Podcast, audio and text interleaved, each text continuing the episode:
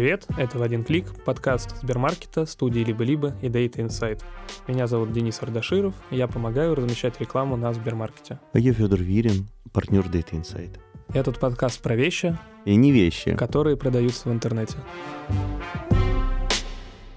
У нас сегодня с тобой сложная задача, потому что если обычно мы разговариваем про какую-то чужую работу, то сегодня мы разговариваем про твою работу. Мы сегодня разговариваем со Сбермаркетом, э, чтобы посмотреть на то, как работает эта модель, которая на самом деле очень недавно появилась. Сбермаркет на самом деле сам по себе уникальная штука. Это кто-то, кто вместо нас ходит в магазин и там собирает за нас наши корзинки и нам потом привозим. Ты, конечно, об этом знаешь гораздо лучше, чем я. Хотя ты это строишь, а я этим непрерывно пользуюсь. Но э, сегодня мы постараемся разобраться в том, чем я пользуюсь, и в том, что ты строишь, на троих с нашим гостем. И нашим гостем сегодня будет... Лена Иванова, вице-президент по маркетингу Сбермаркета. На самом деле, хоть я и работаю в Сбермаркете, если провести такую аналогию, что Сбермаркет — это своего рода машина, и мы будем заглядывать к ней под капот, я разбираюсь, скажем так, в одной части машины. И для меня В тоже... карбюраторе. Надеюсь, что нет. Надеюсь, в чем-то другом. Кажется, что даже для меня есть много вопросов, которые я хочу задать Елене и разобраться в чем-то более глубоко. Всем привет, меня зовут Лена, я руковожу маркетингом и продажами в Сбермаркете и очень люблю эту область работы. Давай представим, что я не знаю, что такое Сбермаркет. Расскажи вообще, что это такое. Это сервис, который помогает доставить продукты и все необходимое из ваших любимых магазинов и из наших любимых магазинов.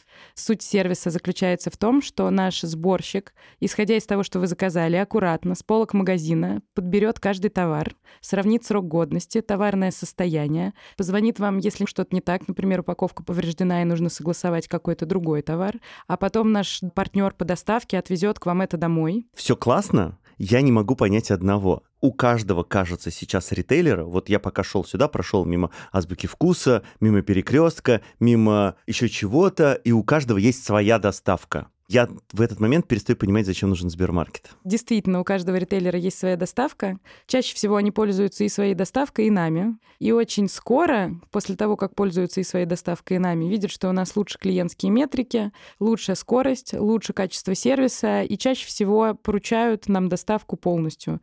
Так происходит практически со всеми нашими ключевыми партнерами. Связано это с тем, что доставка — это все таки процессная история.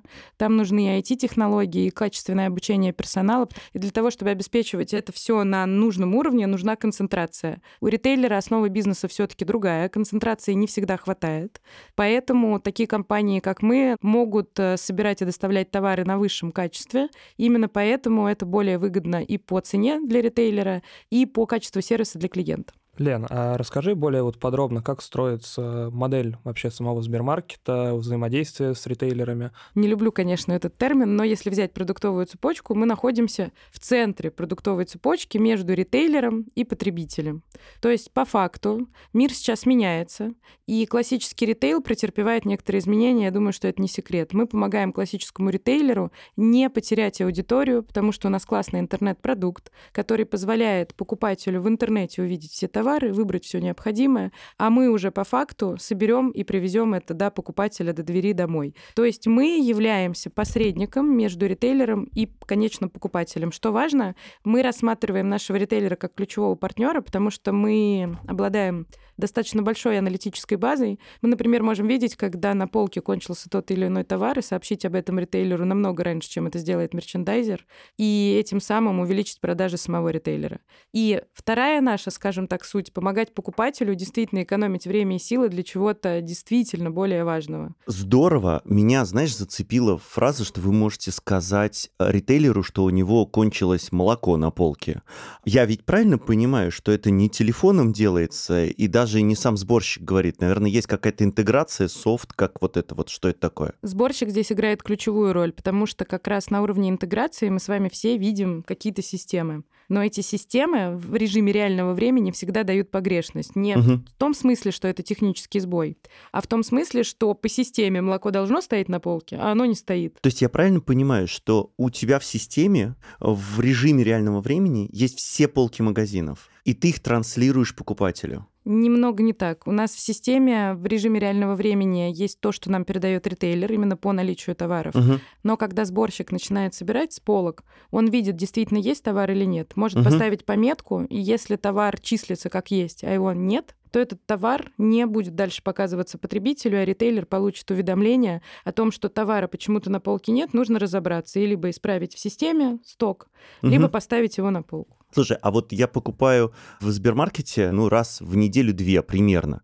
И периодически я прям обожаю. Мне звонит сборщик, который говорит, слушайте, а вот цветная капуста, которую вы заказали, она вся побитая. Я правильно понимаю, что в этом случае она тоже не будет видна следующему покупателю? Я не буду врать и скажу, что по поводу овощей и фруктов я не знаю. Что касается выбора именно цветной капусты и вообще овощей, я могу сказать, что у нас обязательная процедура есть, когда каждый сотрудник работает смену в магазине. И вот на такой стажировке меня попросили собрать 3 килограмма помидоров черри весовых. Это самые сложные два часа в моей жизни. Ты отбирал их по одному? Именно, да. Кладя на весы так по одному, следя, как изменяется циферка. Это действительно было так, потому что, правда, ну мы с вами все об этом прекрасно знаем, да, стоит ящик овощей, там далеко не все а, помидоры в идеальном состоянии, половина из них мятые, а покупателю нужно отобрать 3 килограмма идеальных помидоров черри. Мгм. И я их отобрала. Все перемазалось. Да, вся, конечно, я их Мгм. отобрала, это правда очень сложно. И когда сборщик звонит и говорит о том, что капуста не в товарном виде, поверьте, это значит, что он уже это сделал, и там просто уже не из чего да, это выбирать. понятно, да. Лена, а ты говоришь, что, по сути, ритейлеру нету смысла in-house развивать аналогичный сервис Сбермаркету, потому что Сбермаркет окажет в более хорошем качестве эту услугу. Тогда вопрос возникает, ну, насколько мы знаем, есть э, несколько сайтов у ключевых ритейлеров, с которыми работает Сбермаркет, которые очень похожи на Сбермаркет и, наверное, даже точно такие же, но немного с другим, скажем так, брендингом. Для чего тогда вообще создаются эти сайты и какую роль они несут? Давай попробую ответить с позиции ритейлера.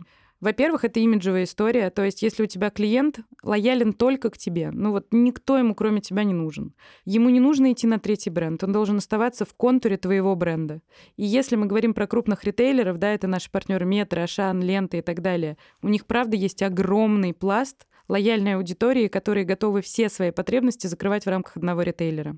Для того, чтобы покупатель оставался в безопасности и вот в округе этого бренда, как раз создаются такие сайты. Как ты правильно сказала, не очень похожи, потому что у большинства ритейлеров операционный партнер этих сайтов мы, то есть мы осуществляем и техническую поддержку, и возим также, точно так же с этого сайта. Метро прям отличный пример, или лента. Получается, что есть доставка через Сбермаркет, есть собственная доставка, есть еще какой-нибудь сервис, который там подключен. А зачем они это делают? Ну, надо сказать, что в метро доставку осуществляем на сайте Метро мы. Да, это я знаю, да. На обоих?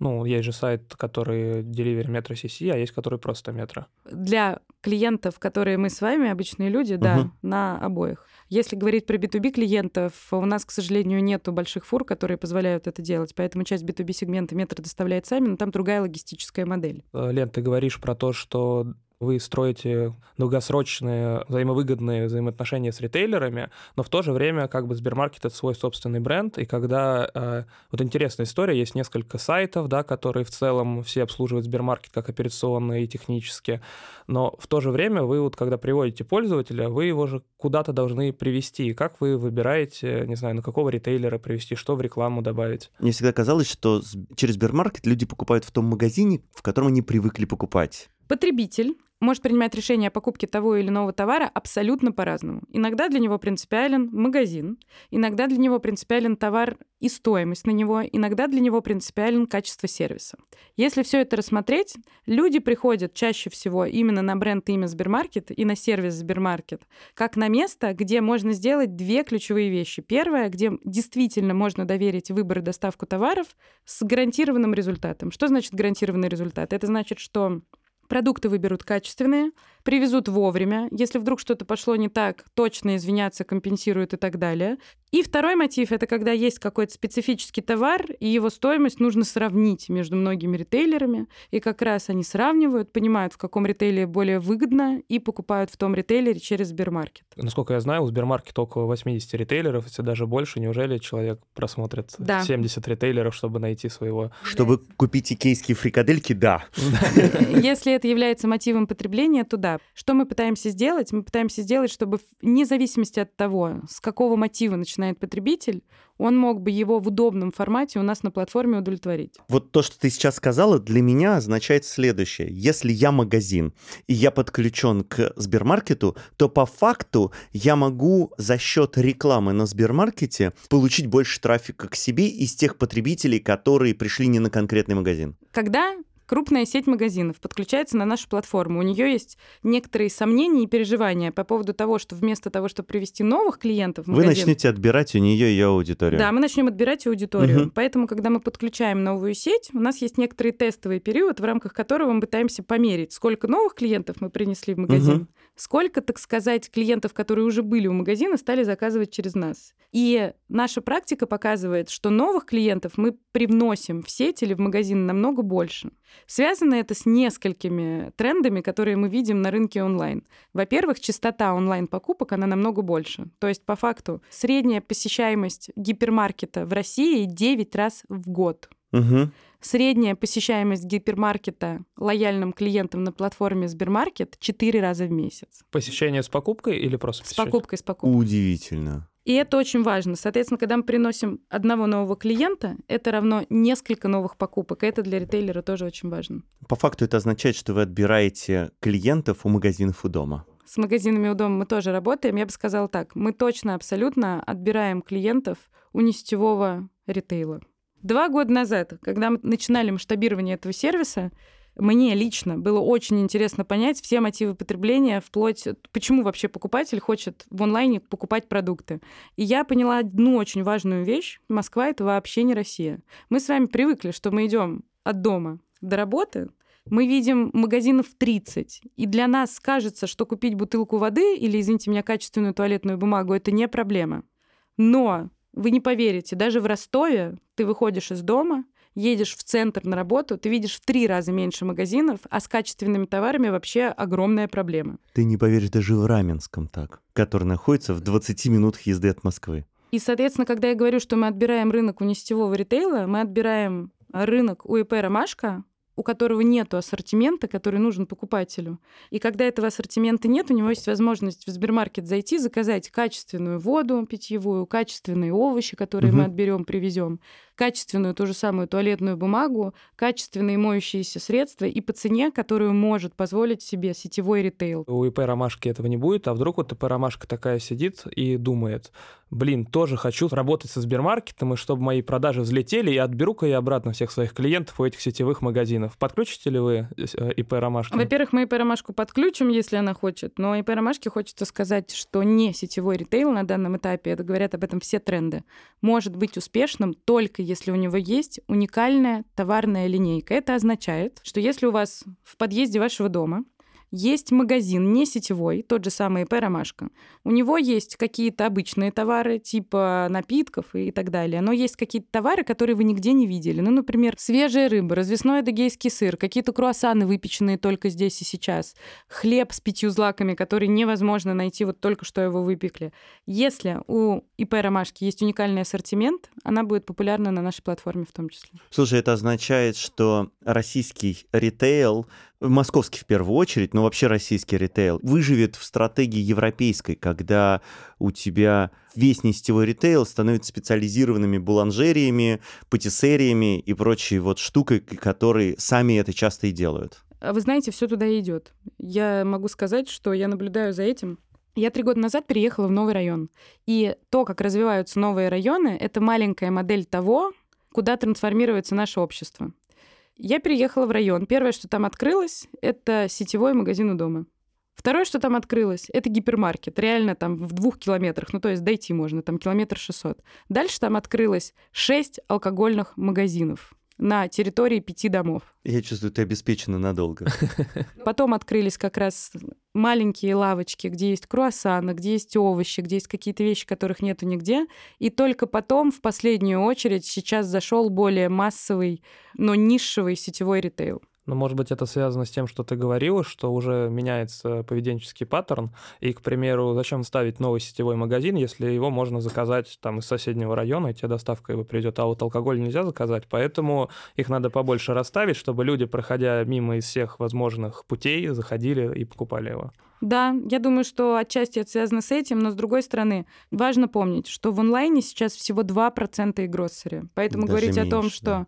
это однозначно тренд онлайна нет. Онлайн имеет влияние, но это именно то, что нужно людям. Ну, я вот как человек, который на самом деле пользуюсь и онлайн-доставкой, и хожу в оффлайн магазины в целом предпочитаю заказывать более какие-то упаковки, да, там вещи, которые, ну, очевидно, я знаю, что мне их привезут, и я знаю, что как это будет выглядеть. А когда я иду в какой-то оффлайн магазин я, скорее всего, выберу какие-то развесные вещи, свежие, потому что ты можешь посмотреть, да, и принять решение там о качестве, о свежести этой рыбы. И вот э, как этот э, барьер в доставке, он вообще еще есть или Есть. его уже нет, и как его преодолевает сервис, и как его, через него проходят люди? Есть, это самый главный барьер сейчас онлайн-потребления, то, что товары нужно потрогать, понюхать, ощутить их вес, прежде чем выбрать. И это чаще всего товары как раз весовые. То есть фрукты, овощи, свежее мясо, свежая рыба, свежий только что испеченный хлеб и так далее. В идеале, конечно, все сервисы, включая наш, думают о видеосборке. Ну, это когда вы заказываете в онлайне, а потом Мгм. можете включить видеотрансляцию и прям видеть, как А то собирают есть прямо над, над сборщиком висит Да. видеокамера. Но технологии. это же для этого же нужно собирать не в магазине, а в собственном складе. GoPro. Но да, технологически это очень сложно. Поэтому пока идем промежуточными методами. Промежуточный метод, во-первых, это гарантия возврата денег. То есть ты в безопасности. Если вдруг клубника, которую тебе привезли, не отвечает твоим потребности, ты можешь написать жалобу, тебе вернут деньги. Это немножечко снимает первый барьер. Второй барьер — это как раз сборщики, которые могут и по WhatsApp написать, и позвонить, и если ты попросишь скинуть тебе фотографию, это снимает второй барьер. И третий барьер — это, конечно, постоянно, не побоюсь этого слова, пропаганда того, как мы работаем. То есть чем больше мы потребителям объясняем, что это люди, они ходят, они выбирают, они смотрят. У каждого товара есть стандарты. У огурца есть стандарт, у помидора черри есть стандарт, у капусты есть стандарт. Конечно, это начинает вызывать доверие. А как э, сборщик запоминает столько всех стандартов? Ну, то есть продуктов, категорий их так много. Ну, то есть это как целый, я не знаю, профессор собирания продуктов получается, чтобы все это помнить и знать. Денис, если честно, я не знаю, как они все это запоминают. У нас есть достаточно длительная процедура обучения с аттестацией, так сказать, что гарантирует как раз качество сборки. Слушай, а вот ты говоришь, длительная процедура обучения. А сборщики, они прям с охоты идут учиться? Ну, то есть, может, они получают сильно больше, чем продавцы. Вообще, откуда вы берете сборщиков? Их же нужно какое-то бесконечное количество. Сколько у тебя их сейчас? Я затрудняюсь ответить, больше пяти тысяч точно. Ну, ну, то есть, точно. какое-то количество тысяч сборщиков у вас Конечно. есть, и вам нужны там сотни в месяц. У нас достаточно конкурентные условия. Мы работаем по системе самозанятых, соответственно, партнеров достаточно хорошие ставки за выполненную работу. Мгм. Откуда берем несколько ресурсов? Во-первых, поскольку можно сделать достаточно гибкий график работы, у нас много медработников, которые работают Ух ты! Они утром работают там медсестрами в клинике, а ближе к вечеру идут к вам, когда у вас пик спроса. или на выходных, да, когда у Мгм. нас пик спроса. У нас много студентов, Мгм. которые работают примерно так же. И плюс, наверное, еще люди, которые живут недалеко от того магазина, в котором собирают. Да, у нас есть люди ближе к пенсионному возрасту, которым реально просто это нравится. Слушай, вот у вас сборщик может позвонить. У тебя клиент самая большая ценность. Не страшно было доверить им звонок клиенту? Ведь все могут испортить. Конечно, могут. э, Но волков боятся в лес не ходить. Здесь дело в том, что всегда важно помнить о результате. У нас какой ожидаемый результат? У нас ожидаемый результат, что покупатель получит то, что хочет. Мгм. Для того, чтобы покупатель получил то, что хочет, если то, чего он вот прям заказал, нету, нужно согласовать. И с точки зрения этой цели этот риск оправдан. Но если на сборщика есть жалобы, мы ее всегда отрабатываем. А много косячили? Есть какие-нибудь очень смешные истории на эту тему? Ой, конечно, есть. Расскажи. Это не косяк, это просто смешная история. У меня есть подруга, у нее был день рождения у ребенка. И они решили дома отметить. Пригласили они кучу детей, то есть 12 детей в возрасте там, от 5 до 7 лет с их родителями и так далее. Да, естественно, для того, чтобы порадовать детей, а, заказали кучу вкусняшек на Сбермаркете, там киндеры, йогурты, мороженое, а, ровно за час там до прихода гостей. Заказ приехал вовремя, его поставили в коридор, курьер уехал, а девушка, значит, начинают приходить гости, она открывает пакет и понимает, что это не ее заказ, там одни пельмени.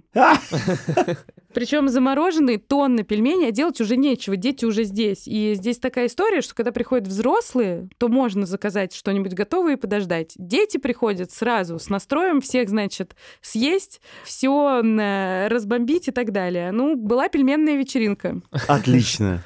Это же можно сделать пельмени, нанизанные на палочке. Вот. Можно жарить пельмени на газовой печке. Ну, Именно так и было, потому что ну, ситуация уже была безвыходная. Был челлендж, кто быстрее сварит пельмени, был челлендж, кто быстрее пожарит пельмени. А, был физический эксперимент, что делать, если запечь пельмени в фольге, значит, в стекле и так далее, в духовке. То есть из этого сделали целое развлечение, но причиной этого стали мы. Надо было снимать это на видео, потом отправить производителю пельменей и рекламу совместную сделать. Э, Лен, я слушаю все эти ответы, это очень интересно.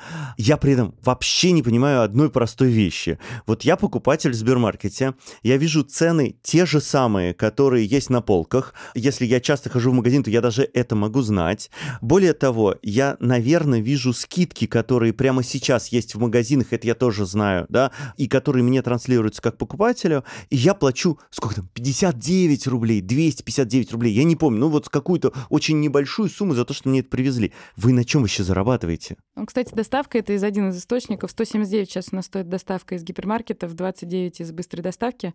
Три источника у нас есть монетизация, скажем так. Первое — это стоимость доставки. У нас очень эффективная операционная модель, поэтому стоимость доставки для нас источник заработка. Второе... То есть реально вот эти вот 180 рублей, они покрывают труд и сборщика, и курьера? Не совсем. Есть еще второй источник. Это комиссия, которую нам платит ритейлер. Почему он вам платит комиссию? Потому что мы приводим новых клиентов и делаем за него этот сервис. Если бы он делал этот сервис, ему бы это стоило в любом случае дороже. А ок, хорошо. Угу. И третий источник, мы работаем с большим количеством производителей, которые инвестируют деньги в продвижение на нашей платформе. Это тоже источник для нас монетизации. Иногда мы перекладываем ее в скидки, которые называются дешевле, чем на полке, иногда это остается в компании. То есть я захожу на витрину, а вы там рекламируете бренды. Мне казалось, что я просто вижу витрину магазина, в котором я покупаю. Вот как это выглядит? Что это вообще такое? О чем ты говоришь? Заходишь ты на витрину, угу. и часть рекламы ты, конечно, там видишь. Ты видишь там баннеры, ты видишь там внутри категории приоритизированные позиции и рекомендованные позиции. И да, это могут быть платные места. Но угу. это абсолютно нормальная модель для онлайн торговли угу. продуктами. Условно, вот у меня есть полка, ладно, давай стиральные порошки. Вот у меня есть стиральный порошок, какие они там бывают. Просто стиральный порошок, не просто стиральный порошок, третий стиральный порошок, я забыл, как они называются. А, оранжевый, зеленый и синий. Да, оранжевый, зеленый и синий, да. И внезапно там появляется еще красный, который вы рекламируете, который тоже есть в этом магазине. Да, единственное, что мы очень тщательно следим за конверсией, и если красный скажет, я хочу купить все 10 мест, мы ему скажем нет, потому что кастомер из The Boss или клиент наш босс. Поэтому мы можем продать одно место рекомендаций, но остальные три это будут самые популярные товары именно с точки зрения нашего покупателя. О, рекламные места — это специальные рекламные места или это просто обычная полка, на которой есть еще и рекламируемый товар? Это может быть отдельное рекламное место, соответственно, это блок-баннеры или угу. блок в конце чекаута рекомендации. Угу. Это Чекаут? Могут когда уже почти оформлен заказ, есть блок uh-huh. рекомендаций, там добавьте uh-huh. еще к заказу. Uh-huh. Это тоже платные места. Приказ своя зона из офлайна, если параллель привести. Да, это специальные рекламные места, и также есть рекламные вставки в обычные рекламные места. То есть открываешь ты, например... В обычной полке. Да, в обычной полке. Открываешь ты э, категорию порошки. Угу. И там они отсортированы по популярности, но будет вставлен красный порошок, который пока еще не очень популярный. Угу. Здесь, знаешь, что очень важно отметить? Один из самых крупных маркетплейсов в нашей стране недавно презентовал кейс, где очень четко показывал пятилетний тренд того, как меняется популярность большого бренда и маленького бренда в зависимости от того, сколько денег он инвестирует в онлайн. Потому что Marketplace достаточно с большим опытом, и у него была возможность эти пять лет отследить. Угу. И что выяснилось? Что большой бренд с мировым именем не инвестировал в онлайн и потерял долю в онлайне и через пять лет это привело к потере доли в офлайне в том числе. Да, есть такая тема. А угу. маленький бренд в той же категории, у него не было бюджетов на телек и так далее, он инвестировал в онлайн, в том числе в маркетплейсы, И за эти пять лет его доля в онлайне выросла, и это привело к тому, что выросла его доля в офлайне. Вы ставите фактически в полку магазина рекламируемые товары, которые на этом же магазине продаются. А как магазины относятся к тому, что вы зарабатываете на рекламе на полках магазина? Часть магазинов, конечно, относится скептически, часть прекрасно понимают, что это не прямая конкуренция. Угу. Потому что точно так же бренд может оплачивать рекламу в поиске или в социальных сетях. Это всего лишь еще одно место представленности, просто чуть ближе к месту продажи. Но магазины же тоже зарабатывают на рекламе конечно. у себя. Конечно, но это разные мотивы потребления. Онлайн и офлайн это разные все-таки вещи угу. и разные места покупки. Здесь mm-hmm. что важно, что если мы не будем зарабатывать на рекламе, мы будем вынуждены откуда-то эти деньги взять. Ну, mm-hmm. то есть либо переложить их на покупателя, либо на ритейлера. Все это понимают. Mm-hmm. Поэтому даже те, кому это не нравится, они понимают, что это сбалансированная модель монетизации. А большая доля выручки приходится на рекламу брендов? На данном этапе нет потому что угу. это направление в России новое. Мы начали развивать нашу рекламную платформу только год назад. Но давайте обратимся к международному опыту. Хорошие примеры до 7,5% от оборота получают за счет рекламной выручки. Вот в офлайне есть такая же полка, да, какая-то, где также порядок определяется там какими-то договоренностями с различными производителями, где-то это там проплаченные, возможно, места, где-то нет, ну, грубо говоря, представленность на полке. Вы как Сбермаркет, когда получаете вот этот список товаров, вы дублируете нет. последовательность как-то? А, то есть вот получается, что производитель дважды не платит. То есть... Да, производитель дважды не платит. Здесь важно понимать, что а, в онлайне Ключевая вещь, которая позволяет поднимать продажи, это оптимизированная воронка. То есть потребитель должен зайти на сайт, быстро найти то, что ему надо, быстро положить в корзину, быстро оформить заказ. Если на любом из этапов у него возникает трудность, это потенциально риск того, что он уйдет с сайта. Поэтому внутри каталогов 90% приоритизации построено на основании поведения наших пользователей. И если товар популярен, условное молоко N, оно будет стоять на первом месте. Кстати, здесь очень интересный эксперимент хочу вам рассказать. Год пол назад у нас были проблемы с одним из городов. Проблемы абсолютно очевидные. То есть везде конверсия n процентов, а в этом городе n разделить на 2. Мы не могли понять, что происходит, поехали с маркетингом а, посмотреть, что происходит, и выяснилось, что как раз в этом городе внутри очень важной категории молоко, ну то есть молочная полка, приоритизация была построена по принципу московской и не было локальной приоритизации по этому городу. Передали данные в наш контент, сейчас контент приоритизировал по всем городам выдачу именно исходя из того, что покупают пользователи, и это существенным образом улучшило воронку. Очень интересно. А вот, к примеру, если я вижу в социальной сети рекламу Сбермаркета, на которой есть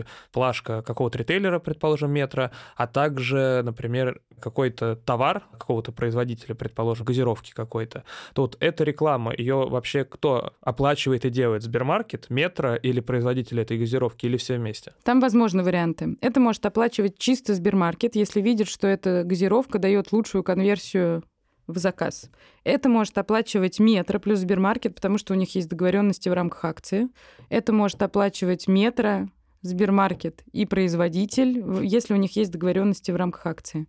Чаще всего это, конечно, оплачивает производитель, потому что текущая реклама Сбермаркета показывает самую крутую конверсию, когда Сбермаркет показывает выбор ритейлеров, угу. и возможность заказать, и время. Вот это самая конверсионная реклама сейчас. А вот я как бренд какой-нибудь, заказываю рекламу в Сбермаркете. Как считается ее стоимость? Есть несколько моделей. Есть модель именно за прирост продаж, то есть высчитывается прирост продаж, и там какой-то процент с этого прироста платит бренд. Угу. Если это медийное размещение, то есть если это баннеры, рассылки массовые, пуши, YouTube-ролик совместный, ну, то есть это медийное размещение, то оплачивается как медийное размещение, исходя из количества просмотров. Здорово.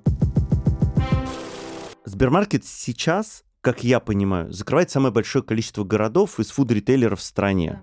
Они разные, я не помню, сколько городов в России, я не помню, сколько городов у Сбермаркета, это не важно, но вот для меня вопрос всегда, окей, вы закрываете почти все города, в которые сходить в магазин дольше, чем не сходить. А дальше-то развиваться куда? Я могу сказать, что мы рассматриваем для себя несколько векторов развития. Расскажи. И ни по одному из них не принято решение. Угу. Если бы каждый из вас оказался на моем месте, вы бы рассматривали те же самые векторы развития. Конечно, мы думаем об открытии новых категорий, не только продуктов. Потому Окей. что есть модель сборки, есть модель доставки. Чисто теоретически мы с вами можем предположить, что она может быть популярна и востребована в других индустриях тоже. А вот сразу скажи, у вас есть доставка из косметических магазинов? Ну, это пока как Она пилот. большая? Не- Пока это только как пилот, потому что у нас доставка из косметических магазинов работает только из двух сетей, одна из них только в Москве. Она растет, она показывает тренд на рост, но так массово, как в продукты, Мгм. мы на нее не смотрели. Потому что Мгм. массово это что значит? Это значит, в каждом городе-миллионнике должна быть представленность, должна быть сеть, должен быть ассортимент, должен быть выбор. Сейчас это скорее тест. Конечно, мы думаем о новых категориях. Это первый возможный вектор. А каких? Х- Если открыть там рейтинг того, что растет в Якоме, вот примерно топ-10 мы и думаем. Мгм. Соответственно, это бытовая техника и электроника, одежда, косметика, товары для дома. Не путать с мебелью, а вот там чашки, салфетки и так далее. Мгм. А фарма? Фарму мы запустили. Фарма очень сложный бизнес. Мгм. Это государство в государстве. Да. Запустили как тест. Получится, не получится 50 на 50. Мы все, что от нас зависит, чтобы получилось, сделаем. Но фарма — это не секрет. Рынок коррумпированный, сложный, рецептурные препараты нельзя возить, а у нас в России рецептурный препарат даже обезболивающее. Ну, то есть как бы здесь важно понимать, что... Половина от всех. Да, какая половина больше, к В сожалению. заказе половина. А, в заказе, В да. среднем заказе да, да, в половина. заказе половина. Я Мгм. имею в виду, что из SKU представленных рецептурки больше. И парадокс-то, да, заключается, я честно о нем скажу, вот если вы придете в аптеку и попросите рецептурное обезболивающее, вам без рецепта почему-то его продадут. Но в онлайне ты их заказать не можешь. Вот до тех пор, на мой взгляд, пока этот парадокс не решится, э, мы не сможем полноценно развивать фарму. Окей. Первое направление — это новые категории. Второе, другое направление развития. А, Второй возможный вектор — это тест и открытие более маленьких городов. Спорная история, потому что Мгм. уклад маленького города критическим образом отличается от уклада города-миллионника. Там времени играет роль. Магазин не так далеко. Магазин не так далеко, очень много, большая доля натурального хозяйства даже в, ну, в маленьких городах. Социализация в магазине обязательная. Социализация в магазине обязательная, Мгм. и вообще другая структура немножечко потребления, даже то, что люди едят. Поэтому это такой спорный путь, но мы его для себя тоже в каком-то формате рассматриваем. Третье, самое очевидное, мы только открыли быструю доставку в этом году. Мгм. Она растет быстрее, чем э, плановая доставка. И развитие быстрой доставки на следующий год гарантирует наш рост. А вот дальше нужно думать. Лена, вопрос. Тут ты говорил про суть, да, про новые города, это своего рода там развитие географии. Новости выходят про то, что многие сервисы начали работать за пределами Российской Федерации. Сбермаркет не думает об этом? Думает, конечно, но главное фокус. Не буду называть компании конкретные, но Ну, мы с вами знаем. самокат открыл байк только что. Да, в Америке. Мгм. Мы знаем все примеры, если опять же посмотреть на 5-10 лет назад, когда компания, добившись успеха, начала расфокусироваться на других странах и потеряла этот успех. Мы видим в этом как компания огромный риск, поэтому у нас принято решение, что фокус сейчас только на Только России. на Россию. Мгм. А вот еще интересно, ты сказал про маленькие города, ну и сразу так в голове появляется вот эта стандартная статистика про то, что, ну, про там уровень дохода населения, да, там в маленьких городах, насколько вообще, ну, все равно Сбермаркет, все равно коммерческая структура, насколько имеет смысл вообще идти в маленькие города? Денис, это классный вопрос, мы сами не знаем. Я тебе говорю, что это все тесты. То есть э, у Wildberries и Озон получилось. Может быть, и у нас получится. Не попробуем, не узнаем. В России очень много рынков, включая электронную коммерцию в продуктах питания, непредсказуемы. То есть можно смотреть на Америку, можно на Китай, можно руководствоваться логикой, но пока не попробуешь, реально не узнаешь. Да что ж там скрывать, один из наших самых крупных ритейлеров «Магнит» пришел как захватчик на Москву из маленьких регионов. А сейчас в эти регионы побежал пятерочка. Да, очень конечно. быстро. То есть э, оба формата имеют право на существование, и пока не попробуем, мы не узнаем. Лена, такой еще вопрос. Ты как э, человек, который, наверное, прошел такую всю эволюцию от инстамарта до Сбермаркета, масштабирования. Насколько это было интересно? Пандемия, мне кажется, такой вообще огромный поток эмоций, который у тебя был. Впечатление номер один. Я жива. Можно сказать, что вы радовались немножко пандемии, сложившейся ситуации, когда это, ну, с точки зрения бизнеса? Да, можно сказать, что мы радовались только не пандемии, а тому, что индустрия стала востребованной. Потому что когда у тебя востребованность индустрии, она не про то, что мы заработали больше денег, а она про то, что как только у тебя сервис становится массовым, а сейчас сервис становится массовым, мы это видим, потому что у нас нет выделенной целевой аудитории. Это вот переход от ниши в массовость. У нас есть люди и 50 лет, и 56, и 18, и 24. Это первый признак массовости. И в достаточных долях, которые нельзя игнорировать. То есть это не 1%, а это значимая доля. Когда бизнес становится массовым, у тебя есть возможность реально проверить и адаптировать бизнес-модель. Я считаю, что самое крутое время в любой компании, в любой индустрии, не только в Сбермаркете. У тебя вдруг есть тысячи потребителей, и ты как раз вот этот продукт market fit проверяешь. Продукт market fit это что? востребованность продукта или там твоего сервиса именно непосредственно рынком, то есть потребителями. Ты его проверяешь, адаптируешь, и ты делаешь реально востребованный продукт и имеешь к этому, так сказать, причастность. И этот продукт начинает развиваться. Поэтому пандемия, что нам дала, она дала резкий скачок этих потребителей, который дал возможность сделать продукт именно таким, какой он должен быть. И если вот два года эти проанализировать, сначала нет категории Потом есть категория, на категория начинает быть очень конкурентной. То есть ты как бы был вообще вне конкурентов, а здесь их куча. Все ритейлеры, кто не лень, вообще все сервисы начинают открывать какие-то похожие услуги. И потом Конечно, после конкуренции ожидания категории сразу становятся в 10 раз больше и по качеству, и по скорости. И тебе еще раз надо меняться. Это же прям постоянная такая революционная эволюция сервиса. Мне кажется, это супер. Я как профессионал могу сказать, что когда мне будет 130 лет, я буду консультантом, очень высокооплачиваемым. Конечно, пережитые такие моменты вместе с бизнесом, они позволяют совершенно по-другому вообще смотреть на разные индустрии. Поэтому я очень благодарна этому опыту. У нас есть такая, назовем ее традиция, когда мы в конце разговора задаем несколько блиц вопросов. Они mm-hmm. короткие вопросы, не обязательно подразумевают короткого ответа, но такие. Скажи, пожалуйста, каких сотрудников тебе больше всего не хватает для Сбермаркета? Очень провокационный вопрос, но я на него отвечу.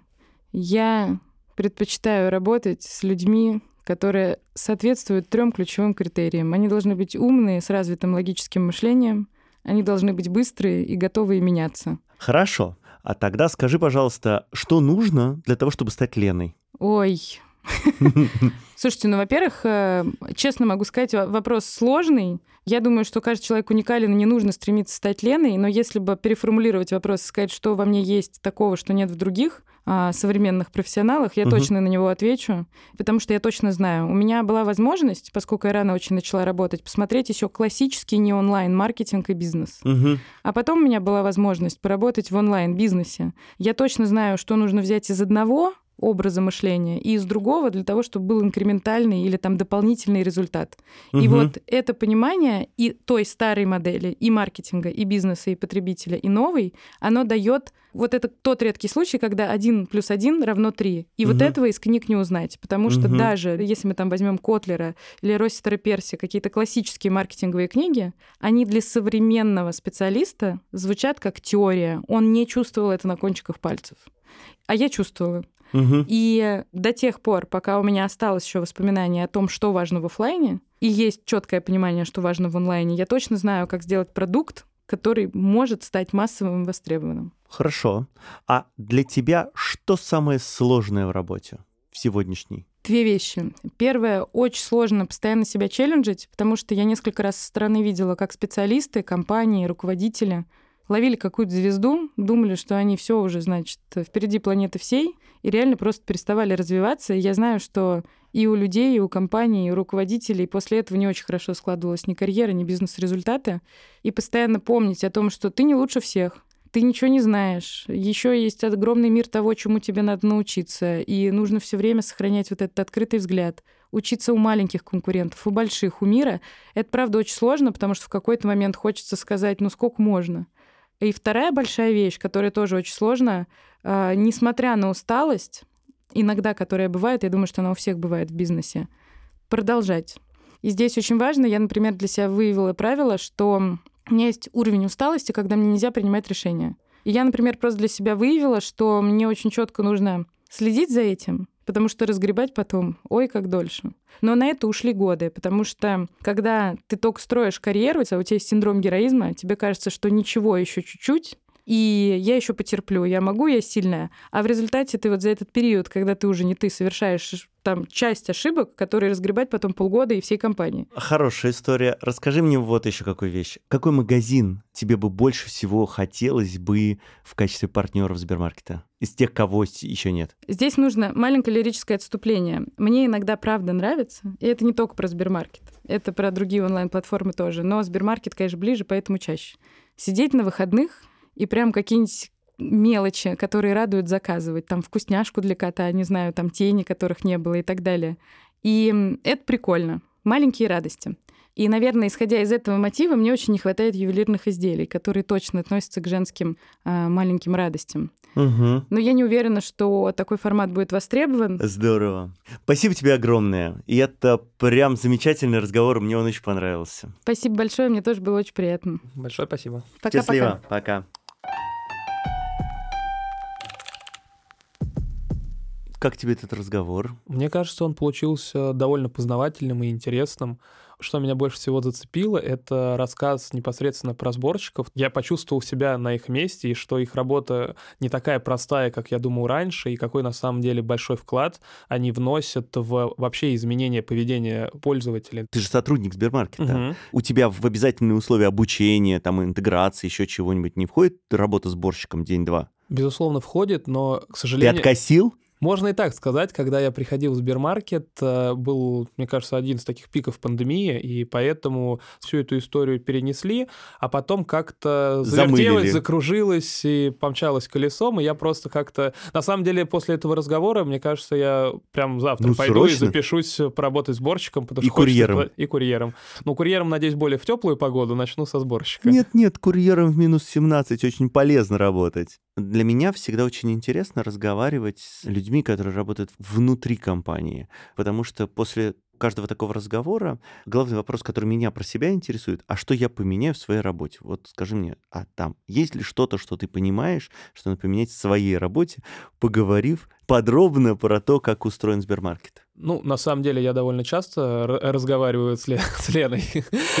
Было бы странно, если бы нет, да. Поэтому, на самом деле, я бы сказал, что после каждого разговора я что-то меняю в своей работе в Сбермаркете. В рамках этого разговора, наверное, глобально нет, потому что все-таки большую часть э, вещей, про которые рассказывала Лена, я и так знаю, и так учитываю ее в своей работе. Для меня это было больше, наверное, увидеть Лену с другой стороны, более эмоциональной, то, как она рассказывает про Сбермаркет и какие вещи для нее наиболее важные, какие она подсвечивает. Класс.